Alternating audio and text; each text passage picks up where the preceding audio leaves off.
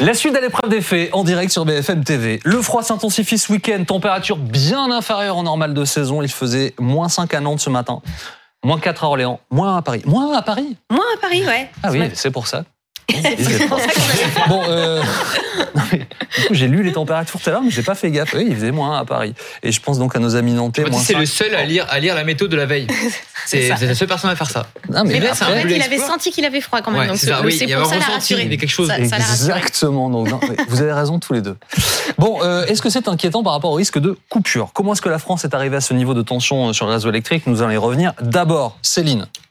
On en est où des coats On commence par une bonne nouvelle, pas d'inquiétude pour les prochains jours. Ah. Effectivement, malgré le froid intense prévu ce week-end, il n'y a pas de risque de coupure à très court terme. Le signal EcoWatt, vous le voyez, est vert pour aujourd'hui, pour demain, pour lundi. Des coupures, il n'y en aura pas avant la fin de l'année. C'est ce que nous dit Jean-Paul Roubin, directeur exécutif de RTE. Avant la fin de l'année, non.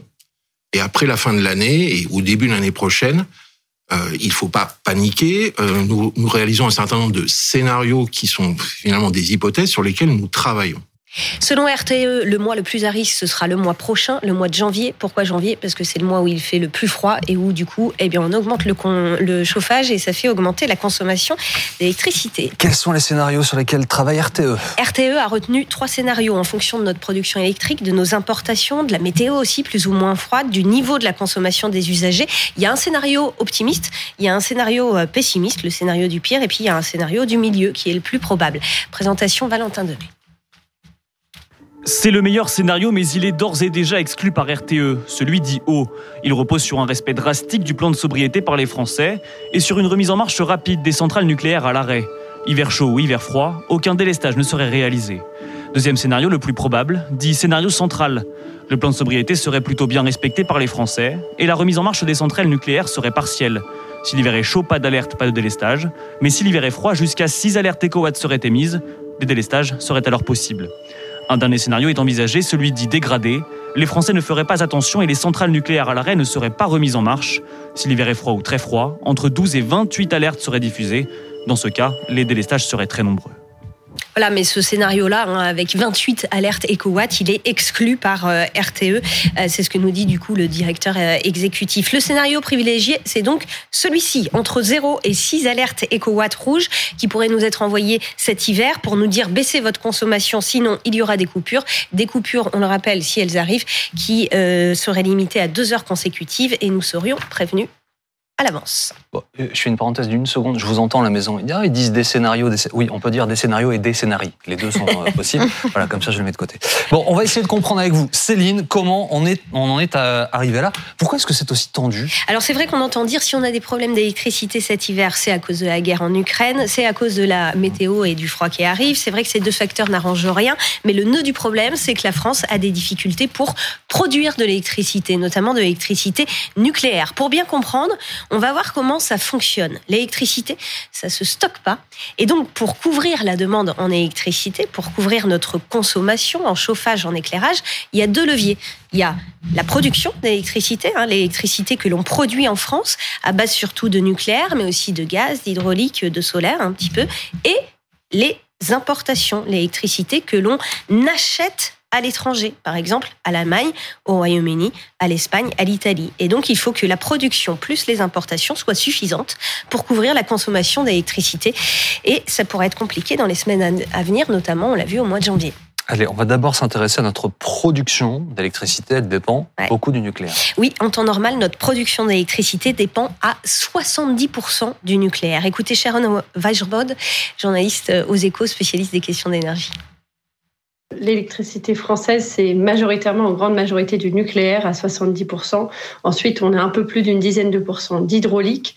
On a euh, un peu moins de 10% d'énergie fossile, qui sont constituées hein, de centrales à gaz et, de, et des dernières, euh, la dernière centrale à charbon française. C'est la centrale de Saint-Avold euh, voilà, qui a repris du service cet hiver, qui avait été arrêtée au mois de mars et qui a dû reprendre du service à cause du manque d'électricité cet hiver. Et on a euh, une dizaine de pourcents d'énergie renouvelable éolienne et solaire. Donc les réacteurs nucléaires fournissent normalement 70% de notre électricité, mais cette part, elle est tombée à 60% cette année. On le voit sur cette infographie parce qu'une partie importante de notre parc nucléaire, il est à l'arrêt. Un tiers du parc nucléaire de la France est à l'arrêt, ne fonctionne pas. Il y a aujourd'hui 16 réacteurs à l'arrêt pour des travaux de maintenance courante et aussi pour des problèmes de corrosion. On a eu euh, un défaut générique qui a été identifié sur les centrales avec des, de la corrosion sur les centrales les plus récentes et aussi les plus puissantes, voilà, qui a mis à l'arrêt euh, un certain nombre de, de réacteurs pour travaux. Et c'est ce phénomène qui nous pénalise très, très, très lourdement cet hiver. EDF est donc engagé dans une course contre la montre parce qu'il faut augmenter le nombre de réacteurs disponibles. Oui, alors quelques chiffres. Début septembre, il y avait 32 réacteurs nucléaires qui étaient à l'arrêt. Aujourd'hui, il y en a 16 qui sont à l'arrêt. Donc, ça avance. Mais 16, bah, malgré tout, ça reste beaucoup, ça reste important. EDF redémarre progressivement ses réacteurs et il y a un calendrier qui a été établi, un calendrier de relance du parc nucléaire qui s'étale jusqu'à fin février. 9 relances en décembre, 6 en janvier, 5 en février. Et c'est important parce que 1, 2, 3 réacteurs en plus, bah, ça peut permettre d'éviter des alertes éco-watts. C'est ce que nous dit Anne Lauvergeon, notre consultante énergie. Bien sûr, euh, c'est une course, c'est une course contre la montre.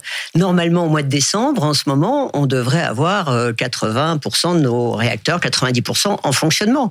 Et, et, les arrêter, je le rappelle, plutôt euh, pendant l'été, au printemps ou à l'automne. Donc on est dans une situation à, à contre à contre-emploi. C'est extrêmement difficile.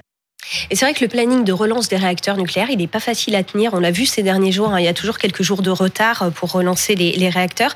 Et il y a un média qui s'appelle Enerpress qui suit de près l'évolution de la disponibilité de, de nos réacteurs et qui nous dit le planning de redémarrage des centrales nucléaires prend du retard. Et ça se traduit comment? Alors Enerpress, donc qui suit la capacité de, de production de nos centrales, nous dit, regardez euh, ces chiffres, début septembre, la prévision d'EDF, c'était au 1er janvier 2023 en France, on aura 54 watts 54 gigawatts disponibles grâce au nucléaire. Et puis quelques jours euh, après, début décembre, nouvelle prévision, revue à la baisse. Finalement, au 1er janvier, on n'aura pas 54 gigawatts disponibles, on en aura 47. Et RTE nous dit même, non, on n'en aura que 40. Voilà, pour vous donner un ordre d'idée, quand tous les réacteurs nucléaires euh, sont en marche, c'est environ 60 gigawatts disponibles. Donc ce qu'il faut retenir, c'est que la production d'électricité nucléaire, elle va remonter dans les prochaines semaines si les réacteurs continuent à redémarrer, mais qu'elle restera inférieure à la normale. Bon, vous nous l'avez expliqué tout à l'heure, il y a notre consommation, on l'alimente avec ce que l'on produit et avec ce que l'on importe. Est-ce qu'on va vraiment pouvoir compter sur nos voisins? En partie, oui mais avec des limites pour plusieurs raisons. D'abord, le réseau, il n'a pas une capacité infinie. C'est ce que nous dit Nicolas Meillan. Il est ingénieur spécialiste de l'énergie. Quel est notre problème en Europe? C'est que on a tous, chacun dans le coin, fermé des centrales nucléaires et au charbon. Oui. Et donc le problème, c'est que quand il fait très froid et que tout le monde a besoin de l'électricité du voisin, ben, il n'y a plus personne.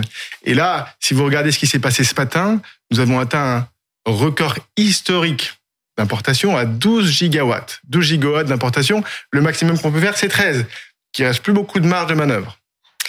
Voilà, c'est vrai qu'on ne peut pas importer une quantité infinie d'électricité. L'électricité, elle passe par euh, des lignes de haute tension, comme on voit ici, des câbles qui nous relient donc à l'étranger. Et ces câbles, eh bien, ils ont une capacité d'import limitée à effectivement 13-14 gigawatts. Et c'est effectivement ce qu'on importe déjà aujourd'hui en ce moment. Donc ça, c'est la première limite. Et puis, il y en a d'autres. Écoutez Sharon Vashbrod.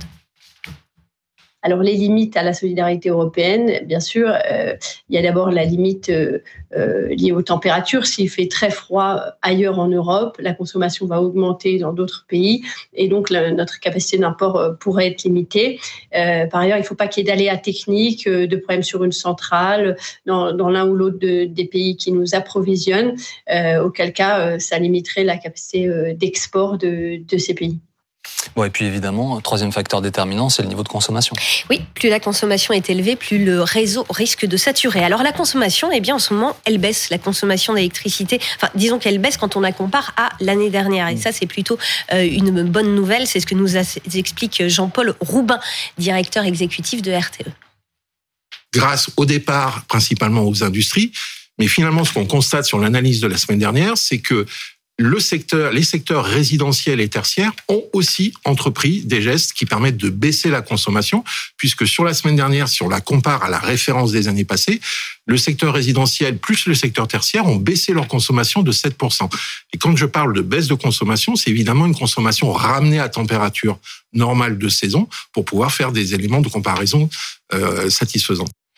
Concrètement, ça veut dire qu'en plus des industriels, les entreprises et les particuliers commencent à consommer moins d'électricité.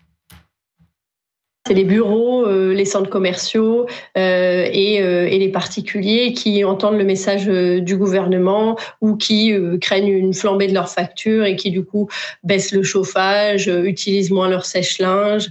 voilà, donc c'est des messages qui finissent par passer et une consommation qui, qui baisse et ça c'est très nouveau. Il faut que ça se, il faut que ça se confirme dans les semaines à venir quand on va justement atteindre ces pics de consommation parce que comme on l'a dit, on n'a pas assez de, production. Donc la seule solution euh, à laquelle on est réduit euh, ces derniers mois, c'est de baisser euh, la consommation. Et EDF d'ailleurs a annoncé aussi hein, que ses clients, les particuliers comme les entreprises, ont consommé au mois de novembre 10% d'électricité de moins qu'il y a un an, donc 10% de moins par rapport à novembre 2021. C'est très intéressant. Et d'ailleurs, d'ailleurs, certains experts s'inquiètent plus pour l'hiver prochain. Oui, et à cause de la guerre euh, en Ukraine et des incertitudes qui planent sur euh, les stocks de gaz, notamment si la Russie coupe euh, à 100% le robinet du gaz. Nicolas Meillan. Cet hiver, nous avons de la chance, nous avons du gaz. Nous l'avons payé très très cher, mais nous avons du gaz. L'hiver prochain, ça n'est pas sûr. Je vous rappelle que la première source d'électricité en Europe, c'est le gaz. donc je pense malheureusement que cette situation risque soit de se répéter, voire, voire de s'aggraver. Alors, est-ce que l'hiver prochain risque d'être encore plus compliqué que celui-ci? Eh bien, Anne Lauvergeon euh, euh, dit oui. C'est vrai que nos réservoirs de gaz sont pleins euh, pour cet hiver, mais ils vont pas être pleins pour l'hiver prochain. Et c'est là où je pense, c'est pour ça qu'il faut garder vraiment nos nerfs. Les vraies difficultés, à mon sens, sont plutôt pour l'hiver prochain. Minute, ouais. Voilà, il faut garder ses nerfs. C'est le mot de la fin d'Anne Lauvergeon. Bien. Alors, comment on est arrivé là? Bon, euh, On a un outil nucléaire en, France. D'ailleurs, politiquement, c'est un vrai, vrai, vrai sujet. Enfin, Thomas, vous allez nous en dire un mot d'ailleurs. C'est ça, c'est qu'en fait, on, se rend compte quand on regarde euh, l'histoire de la France et du nucléaire. Donc là, c'est parti pour 6 heures. Prenez deux C'est le moment de cours magistral, c'est le moment. Non, euh, que c'est que c'est du je t'aime moi non plus. C'est-à-dire qu'au départ, on a commencé avec l'idée du plan Mesmer, que ça allait nous donner cette fameuse indépendance énergétique. C'est même la première fois qu'on en parle dans le discours politique dans ces années 60. Et puis, dans les années 80, on a tout de suite les, lobbies euh, anti-nucléaires qui vont prendre du terrain avec la question des déchets. On se rend compte qu'on n'est pas forcément dans quelque chose de propre, en plus de quelque chose de très dangereux, euh, puisqu'on va avoir les premiers accidents. On a Tchernobyl euh, qui va causer les premières lois pluriannuelles de l'énergie et euh, ensuite Fukushima qui là aussi euh, crée euh, une crainte en fait de la part de nos politiques publiques pour continuer à produire. Et pourtant, on se rend compte que on en a besoin et encore maintenant, c'est le GIEC lui-même qui nous dit que dans le mix énergétique, eh bien le nucléaire c'est absolument impossible de s'en passer euh, sur les 10, voire les 20 années à venir, même si on veut produire du renouvelable. Donc il y a, quand même quelque chose à se poser comme question, et beaucoup d'États du monde, dont le Japon, euh, qui ont pourtant souffert de Fukushima, sont en train de réhabiliter cette énergie. Donc la question qu'il faut se poser, c'est est-ce que c'est important de continuer à marginaliser cette énergie par rapport au risque qu'elle contient et par rapport à, à tout le coût que vaut l'entretien de nos centrales, ou est-ce qu'il faut au contraire euh, considérer qu'elle est décarbonée et donc qu'elle peut être intéressante? Fermeture de Fessenheim, puis ouverture, mm. euh, investissement sur les EPR, mais qui sont en retard, les mini-réacteurs. Politiquement, euh, enfin, on ne parle quasiment que de ça quand mm. il est question de l'énergie. Oui, exactement. Et même dans un sondage récent, une question a été posée aux Français. Selon vous, pourquoi on pourrait eh bien, euh, se priver d'électricité cet hiver? Les Français répondent en un. En un parce qu'on n'a pas assez misé sur le nucléaire. Mm. En deux, répondent parce qu'on n'a pas assez misé sur les énergies renouvelables. Et en trois, seulement en trois, ils répondent parce que c'est la guerre en Ukraine. Donc vous voyez que euh, le nucléaire, dans l'esprit des Français, eh on se dit on n'a pas assez misé dessus. Et c'est vrai que euh, tout ça est le fruit aussi euh, d'accords politiques. durant le quinquennat de, François Hollande, eh les écolos, à un moment donné, ont haussé le temps en disant nous, on continue à travailler avec vous, monsieur le président. En revanche, vous fermez pas mal de centrales nucléaires. Lui, il a topé. Eh bien, on voit le résultat quelques années plus tard. Il faut dire que c'est facile de refaire l'histoire après. Mais si en 2014-2015, j'étais venu en plateau vous dire, franchement, le nucléaire, c'est formidable, Mm. ben, j'étais pas du tout dans les clous. C'est-à-dire que c'était pas la mode d'être pro-nucléaire en 2014-2015. Aujourd'hui, ça le devient par la force des choses. Mais il faut se rappeler que c'était pas du tout, du tout, eh bien, dans la, majori- dans la pensée majoritaire il y a à peine quelques années.